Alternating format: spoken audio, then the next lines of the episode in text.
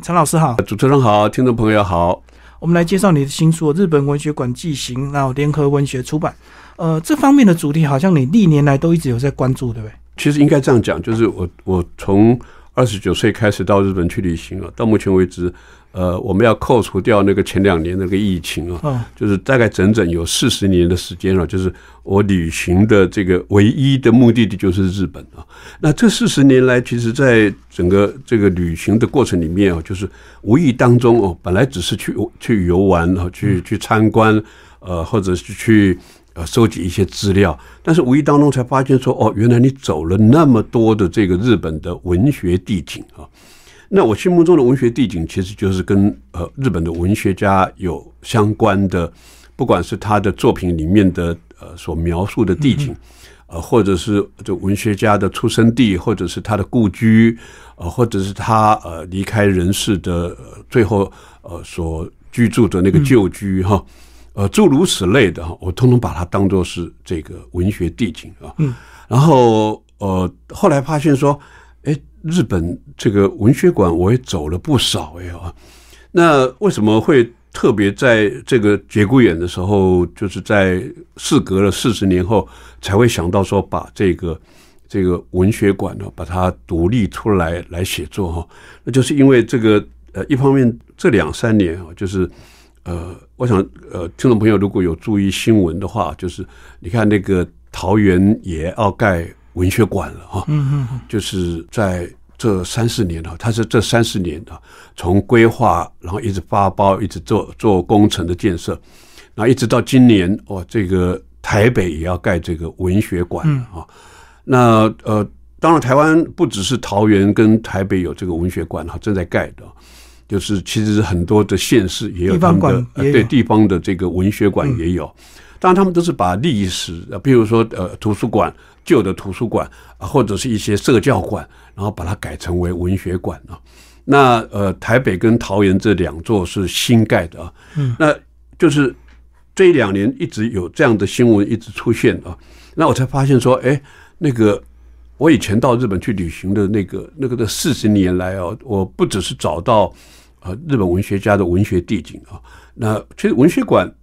其实就是作家的书房的再延伸嘛，嗯嗯嗯，就是你看他那个文学馆里面展览的所有的东西，其实就是把作家的书房的东西全部移植到那边去，包括他睡觉的地方，呃，他写字的椅子啊，呃，他用的钢笔这些，其实通通都是书房里面用的东西，把它移植到那个呃呃独立的一个馆里面去啊。那我才发现说，我为什么不赶快把这个。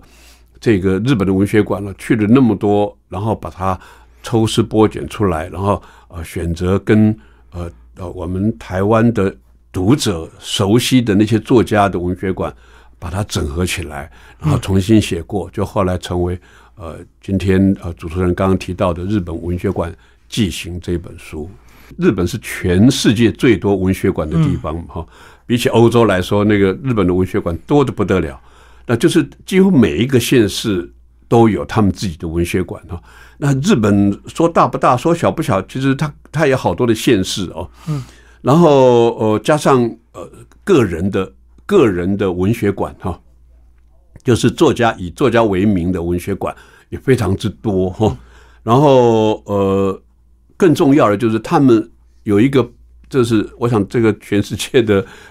呃，处理文学馆的单位大概没有特别去注意的。日本人懂得把作家最有名的某一本书来弄一个馆，嗯，好像我们知道那个川南康成最有名的这个得诺贝尔文学奖的三本书当中的一本叫做《雪国》，是哦，然后他们就在那个原来川南康成写作的那个地方叫做月后汤泽这个地方啊。有当地的政府，他们就自己设立了一个馆，叫做雪国馆。嗯，那不只是展示那个呃作家的那些作品，还有他的呃这本小说里面的男女主角的一些故事，他们把它变成实景，放在那个馆里面哈。然后同时也把当时候他写作的呃跟当当地有关的那些那些农业啦，呃老百姓的生活了哈，呃。呃，当时譬如说，当那是一个雪地嘛，哈，就是所以叫雪国。越后汤泽是一个，真的是那个那个雪到了冬天那个下雪，真的是我去访问的某一次就哇，真的是雪大到连走路都好难走哈。嗯，然后就是当年呃，这个作者写作的时候的那个雪国哈，就月儿汤泽人们的生活的概况哈，比如说那时候还没有雨衣啊，就是用那个稻草、茅草哈去做的那个我们叫做那个蓑衣哈，那些全部都展示在里面，这不只是展示了那那个作家的作品，嗯，就是把它实景化，同时也把当地的那个。呃，跟这本书相关的同一个年代的人们的生活的景观，通通也把它展示出来，这就形成了。你看，就是等于是日本的文学馆的多元性了，不只是不只是啊，就每一个县市就展出很多很多作家的作品，然后一成不变的就是呃书啊、钢笔啊，哈，还有呃他他重要的作品，他得奖的那个奖状啦，什么东西，那这个其实已经有点。我觉得有点老掉牙了啦，可是那个是我我我我应该这样解释说，它是基本的配备，嗯，它是基本的配备啊。但是你基本的配备弄完了以后，你是不是应该要有一些新的创意了啊？还需要更多了。对，就是呃，其实日本也在闹那个叫做怕变成文学馆变成文字馆，馆因为太多了，他们也在怕，就是就是我去访问的时候。呃，就发现说哇不得了，人怎么会那么少哈？这个是非常使我惊讶的哈，就是为什么这个我们都有用一种朝圣的心情啊？国外的人哈，就是外国人都会想要用这种朝圣的心情去去你们的文学馆去参观哈，不管是呃政府的文学馆或者是作家为名的这个文学馆呢。可是发现真的是人少之又少啊！当地人没有感觉。对，应该是这样，就是这个是人类的共通的那种那种想法嘛，就是啊，就他就这个馆就在我们这里啊，没什么了不起啊，随时都可以去啊。对啊，就好像把那个郊游呃目的地定了，比如定在淡水哈，哦，我们要去淡水，就觉得淡水是我们心目中的那个旅游的另外一个天堂哈。嗯。可是对淡水的人来讲，他会觉得说啊。我们这里哪是什么旅游？而且他还讨厌游客去耶，人太多了。对对对对，这是一种心态的问题了。但是你你作为一个文学馆的主事者，你就要开创更多的呃新的这个具有创意的，吸引这个游客和读者愿意再过来一次两次，或者是新的更多的这个游客过来。我觉得这是非常重要的。可是文学馆它有教育跟传承的目的，所以即使他赔钱。也是要持续资助，对不对？对对对，日本其实比台湾更重视这个文学哈，就是所以才会这么多嘛。对，所以这部分这个经费，我觉得他们是愿意付出的哈。就是我看到的，就是如果以以以川南康城为例好了，川南康城文学馆，我总共前前后后去过三次哦。嗯，他的人员也也一直在在缩缩减缩编。嗯，对对对。那这个问题就是，其实当然是值得我们去作为。作为参考了哈，就是就是你看，因为人去的少，然后你的开销还是一样那么多嘛，那怎么办呢？所以就一定要去开创很多，譬如说他们就就研发出后来的所谓的作家的文学的周边商品，文创。对对对，我后来发现就是有好多的那个文学馆哦，那个看展览的人。就是好吧，就算有呃，当天有十个人在里面好了，可是你随时随地看到了，就是那些人就是走马看花浏览一圈以后，大部分的时间跟大部分的人都集中在贩卖部，嗯，因为在精挑细选那个文学的周边商品，对，那我就觉得这是一种这是一种新的开发嘛，就是把作家的手稿把它变成艺术品，把它变成呃读者愿意接受的商品啊，嗯，那。很多人都在那里排队在买那些周边商品嘛，就好像日本的那个卡通影片哈，你看他们最厉害了，做了好多好多的那个周边商品，呃，什么宝可梦了这些，你看他们那个卡通影片的那个，他们叫动漫哈，就是延伸出很多，延伸出的那个周边的商品，那个卖的真的是简简直吓死人，而且还特别为那个那个周边商品设个馆。嗯啊，日日本在这个部分其实他们也从文学馆得到了经验，所以后来的这些动漫的这个馆，你看就把周边商品就扩大了。所以动漫馆都很赚钱。对，动漫馆比那个 文学那个那个文学馆真的要赚钱。嗯，对。不过刚刚有讲到这个，他们还是有面临这个参观游客的问题，甚至这个经营不易。那老师就举到这个渡边淳一后来就转手给。中国的出版业经营。对。还是要面对现实。对对对，就是就是非常可惜了哈，就是渡边淳一这个是 对台湾读者来讲，很多人都熟悉的哈。这很多年以前哦，就因为经营不善，后来就转手给那个那个商人了，企业界了，应该讲说企业家，他们就把它收买起来了。嗯，然后现在经营的情况也不是很好啊。所以这个是文学馆必然要面对的问题，对不对？因为它毕竟是个冷门、少数人喜欢的东西。对，但是它又很重要，所以是不是应该也有看到很多他们的一些活化的策略？我我想我会我会写这本书，另外一个目的就是因为当时候，呃，我介入那个那个桃园文学馆的设计的那个那个委员里面啊，就是我参与他们的工作。那呃，他们就是愿意把我也也纳入到他们那个团队里面去的主要原因，就是因为他们知道我在日本看了很多文学馆是。啊，然后就希望我能够提供一些这个日本文学馆的所见所闻，然后来作为他们的呃未来的，就是能够把文学馆这个概念跟这个经营的方式做更好的改善呢。就是说，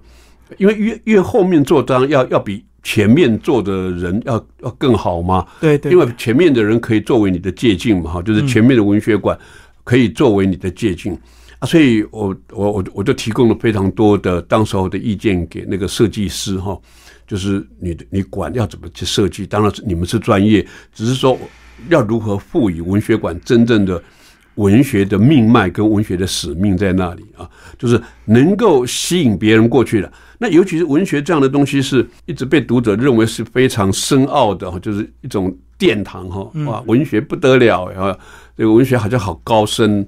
然后就。不可不可侵犯，然后也不好捉摸哈，就是你你不好亲近嘛，就是他不亲民嘛哈，就是我觉得文学文学家也好，或者文学这样的东西，好像我去碰文学，就说哦，你水准很高哎，你这个还还在看文学的书，呃，很怕会被这样认为啊。事实上这有什么错误？嗯，但是但是这种观念，我觉得应该应该要把它打破掉了，就是尤其是在在处理文学馆的时候，应该。也应该要要打破这个文学是一个非常深奥的殿堂，神圣不可侵犯，不能有这样子的观念。你应该把文学馆创造成为非常亲民，对人们都喜欢来，愿意来。就好像以前的图书馆，好可怕！以前的图书馆进去连声音都不敢出现哈。当然，因为是为要尊重别人嘛哈，所以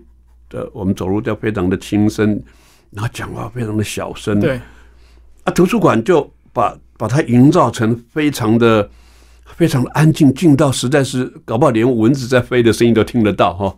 那使得很多人都不敢进去图书馆啊。嗯，那不一定是借书哈，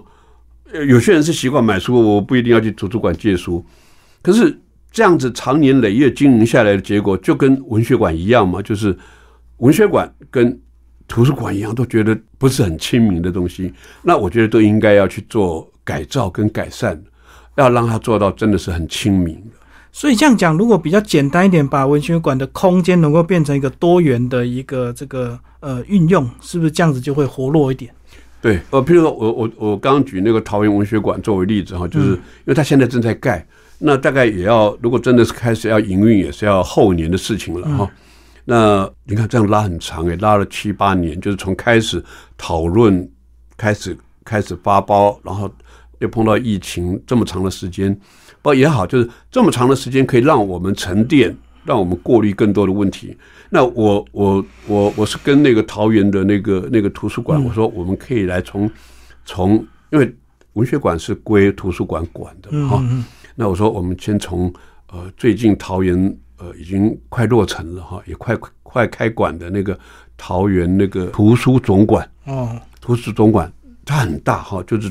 它那个那个一共有八层楼啊，然后是日本设计师设计的，嗯，然后是坐落在那个桃园那个地价最贵的那个艺文特区那一边啊。那我就说我们从那边实验啊，就是让图书馆变成是一个活泼的，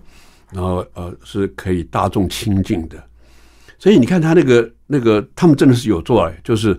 呃，但以前以前的图书馆因为太太狭小了。你光是摆书就不够了，然后连走道都很难哈。那么这一次的那个那个图书总馆大的实在是，你看连那个儿童的阅览室啊，大到可以有一个走廊哈，那个走廊很大，然后里面摆一整排，我我一眼望去，我说哦，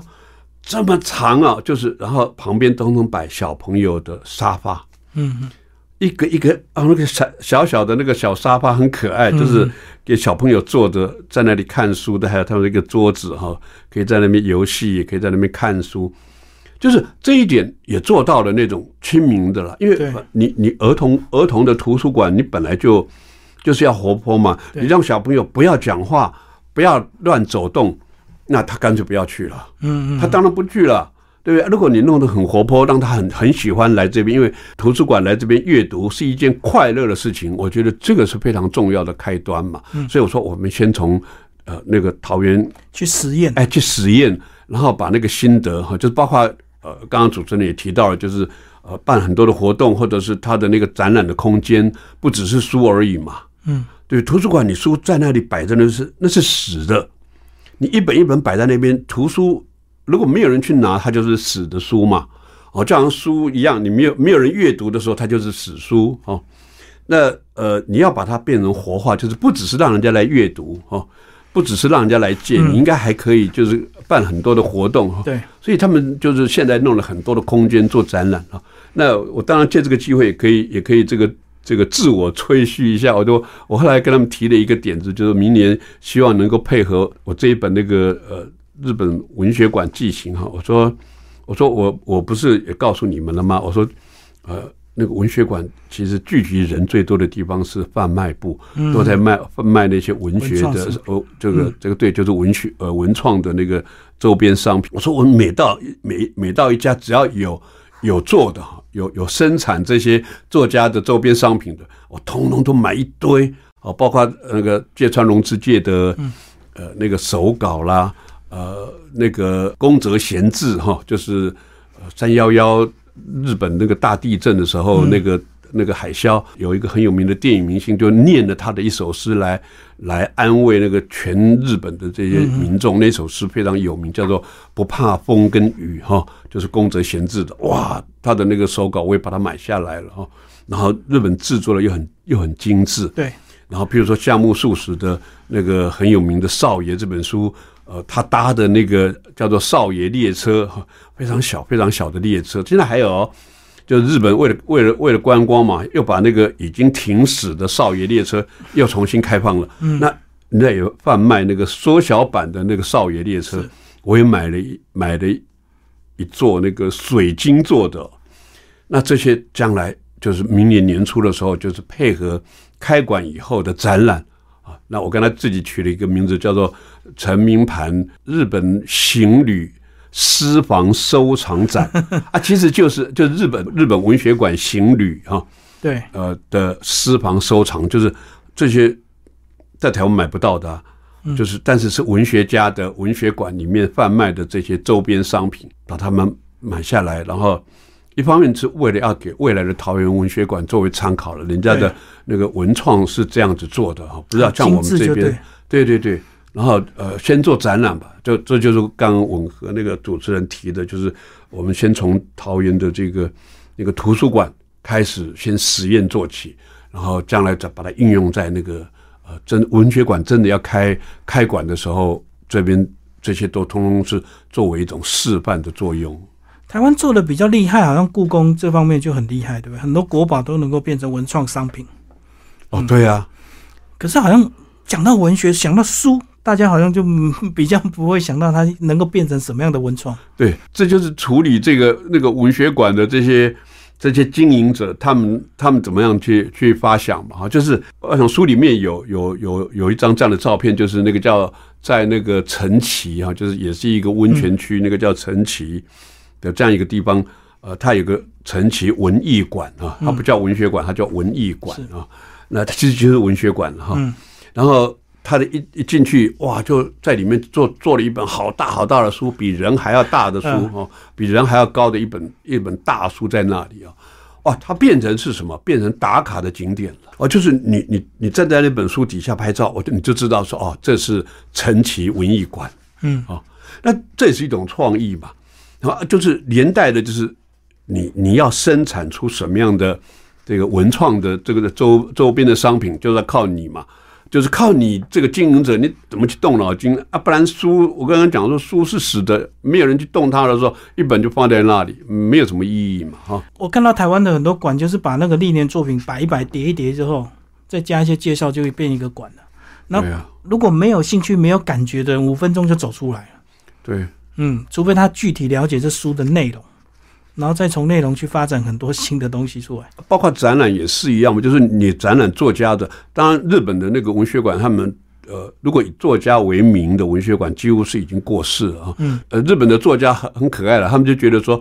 我我现在还活着，我不能叫文学馆。嗯。像村上春树就是这样啊，就是人家要为他弄一个文学馆，他说我还活着诶。他们觉得文学馆是对于死者哈最大的敬重。就是对已故作家的最大的敬重。后来出钱的那个老板就非常可爱，那个那个出钱的老板是，我想很多听众大概也知道，叫 Uniqlo 的那个呃那个呃那个创办人，他就拿出不知道多少亿哈，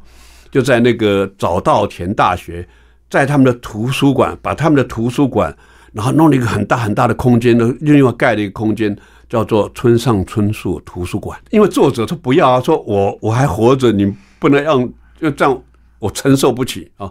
你看那个日本的作家对文学馆的那种那种敬重、尊敬，就觉得文学馆是实在是很高、很高深的那个地方哈，就是一定要有很大的成就的作家才配“文学馆”这几个字。嗯，那所以后来就用用那个图书馆嘛。那在台湾，我觉得还好了。我们台湾目前是除了几个大作家已经已已经往生的，像钟理和啦、哈钟老啦，他们才才有会弄文学馆。对。其他的都是各县市的文学馆而已。所以台湾的文学馆可能还在找它的定位啊，哈，很多年轻的一辈可能也不太对这个有兴趣。对啊，就是我觉得刚刚主持人讲的那个，其实是应该叫做通盘的问题哈，就是大家都会问这样的问题，就是你你文学馆要成为常年很多人愿意去，呃，甚至于去过一次两次还会再继续去哈，那是很重要的一件事情。如果只是去一次这样。走一遍啊，就是这样而已嘛，就是展览这些而已，没有什么，没有什么吸引力的时候，那这个文学馆就可能不久就要说拜拜了，它就变成文字馆了。嗯，哦，就是你不只是展览的东西，要学那个故宫一样，你要不时的去更换，换作换展品啊。问题这就是专题性的嘛。我这一次展览的是这个作家的什么什么作品，或者是哪一类作家的作品。啊，像那个那个台湾文学馆哦，就在台南的那个台湾文学馆，他们就会做这样的。因为呃，我我我我在今年，我我我我可能准备做呃几样的专题的展览，比如报道文学的展览，啊，这样就很好啊。他们会找主题嘛，就是把报道文学呃的重要的作家的作品做做一次展览啊，然后下一次搞不好是呃什么散文哈，比如说旅行文学啊，假设哈。也可以做某一次的关于旅行文学的作品，他们去收集嘛啊，重要的作家的描写关于旅行的这个作品展览一次啊，嗯，他们就是会用这种主题去替换，对，那这样这也是一种改变了，不然的话真的是走马看花，一下子看完了就你就觉得没有意义嘛，就啊一就是一整年全部是展同样的东西，那会有多少人过来看嘛？除非一直办活动啊，那办活动当初的空间规划可能就要另外另外设计，对不对？对，要有适合的场域才有办法一直持续的办新的活动，吸引你来参加活动，顺便看展。对啊，不然的话，你就是一次展一次展那么多的东西在那里给读者看。除非是短期的了哈，就是两个礼拜、三个礼拜，或者是这一个月哈，就是那我就这个月全部是展他的东西，然后下个月啊成名盘就是对，就就展他的所有的东西。哎，这样我我我可能每个月我都会去一次嘛，至少我都会去一次看新的东西，这样子变化可能就比较具有吸引力了。嗯嗯，我觉得就是当然还是要经营者，就是经营文学馆的人他的创意。我们一直聊的是馆内的东西，那其他的周边也可能会对想要去的人有影响。所以你看到日本文学馆的周边是不是都整理的非常干干净净、非常清幽啊？日本是很很爱美的那个一个国度哈，就是不管走那个大街小巷啊，就是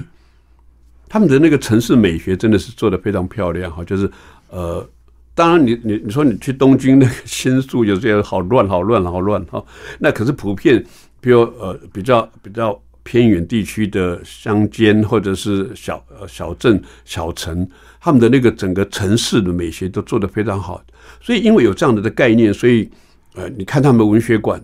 不只是那个馆的设计都非常的讲究，连馆的周边哈，就是那个环境，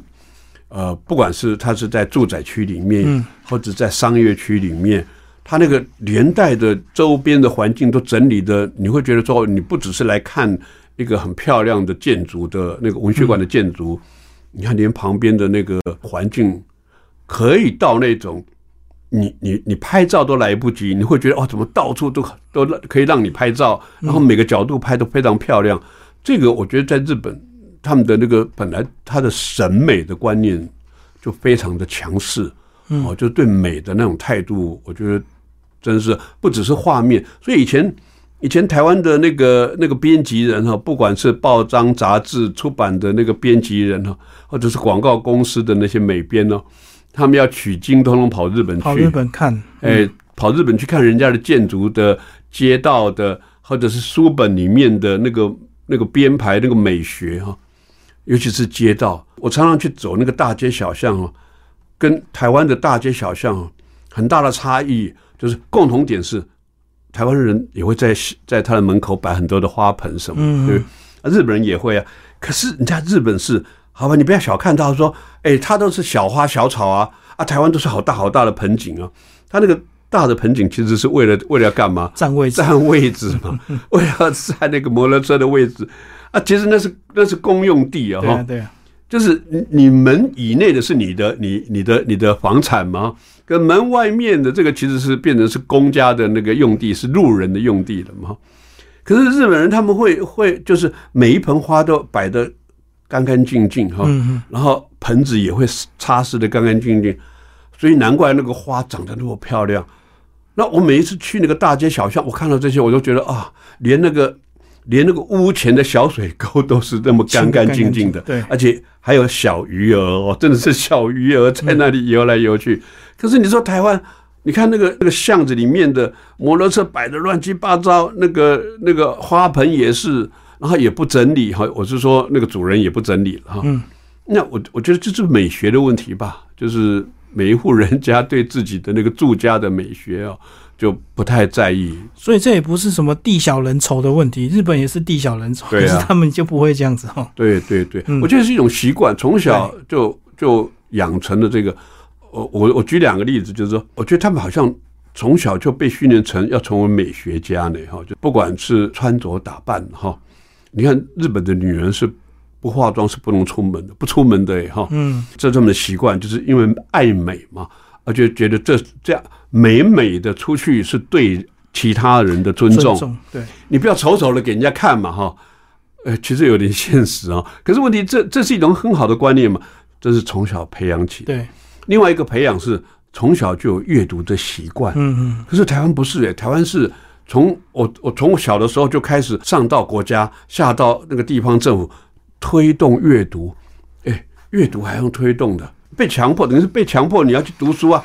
可是如果不是出自于自愿的去阅读的话，你能够从书本里头得到多少的知识啊，或者多少的人生的态度，这就是习惯嘛。对。啊，就是因为日日本在这个部分是习惯的养成啊，你你说美学也是一样嗯，因为你不要说啊，我我们常常会笑日本人说，哦，那个斤斤计较，那个做事情是非常的龟毛哈，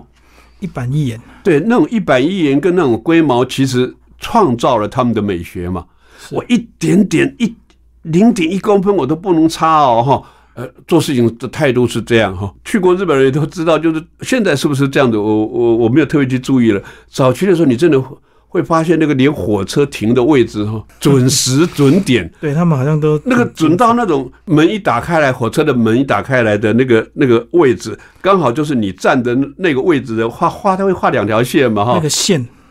准准准的，嗯嗯。那个准点我我常常开玩笑讲说，那个准点呢，不是不一定是只是指时间的那个点，连那个地点呢，哇，都准到这样的地步。所以我觉得这种龟毛其实也是造就了他们对美学的那种，所以我我我才会认为说啊，每个人好像都是都是美学家呀，哈，就是，但不是赞美他们了，就是说我是说，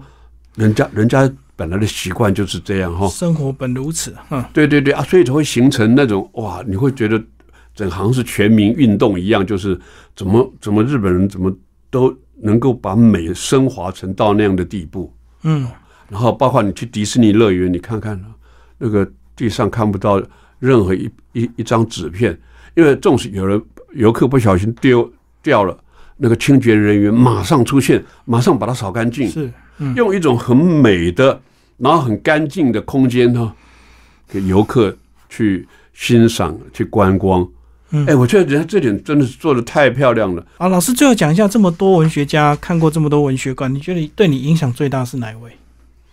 呃，当然是川端康成了哈，就是呃作品也好，或者是文学馆，我就觉得当年因为一开始。对日本文学感兴趣，也是从他的那个，哎，他的作品开始嘛，哈，呃，当然有好多家好多位了啊，那他是特别喜欢哈，因为呃一开始读他的作品，就是这个人怎么感情细腻到这种地步哈，可以把男女之间的那种那种情谊、爱情，他不是写的轰轰烈烈，可是他在淡淡淡淡的当中，就是传达出哇那个伟大的爱情跟那种澎湃的、激烈的那个那个爱情啊，就是。非常吸引人，然后后来呃去呃开始寻找那个日本的文学地景的时候，当然要先先到他那个最有名的那个伊豆的舞娘哈，就是到伊豆去，然后呃后来就觉得哎，你看所有的作家里面，我唯独对他连他的出生地我都找到了啊，在在大阪的此花亭哈，就是大阪府里面的有个小地方叫此花亭哈，就是呃从此的此。呃，百花齐放的花哈，亭就是西门町的町了哈。嗯，此花亭在这个地方，然后我我也去照他原来住的那个出生的地方，他们也立个碑，然后我也在那里拍个照。还有他的故居，我想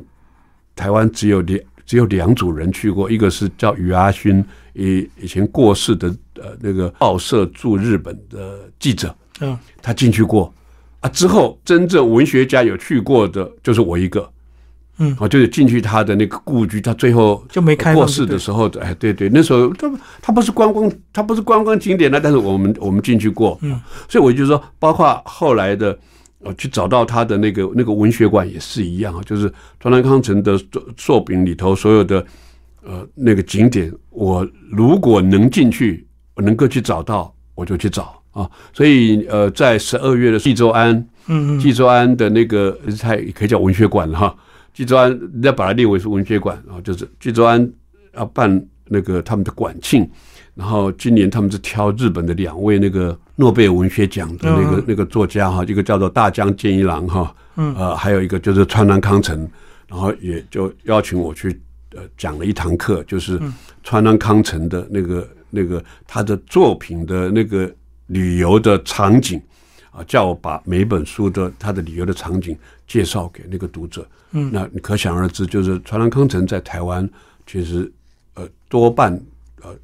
喜欢阅读的人都知道这个诺贝尔文学奖的得主，因为他曾经来过台湾嘛。嗯，啊，所以我我我我选择他作为当年我我写文学地景的第一号人物，所以印象也最深刻。对，因为因为喜欢。嗯啊，所以他的文学馆也是，所以他的那文学馆的周边商品哦，就是他的书法啦，什么他的书啊，通通都买一堆。这其实日文你不见得看得懂，但是通通就买，就收集。对对对对。嗯，好，谢谢陈老师为我们介绍日本文学馆进行联合文学，谢谢。啊，谢谢听众朋友，谢谢主持人。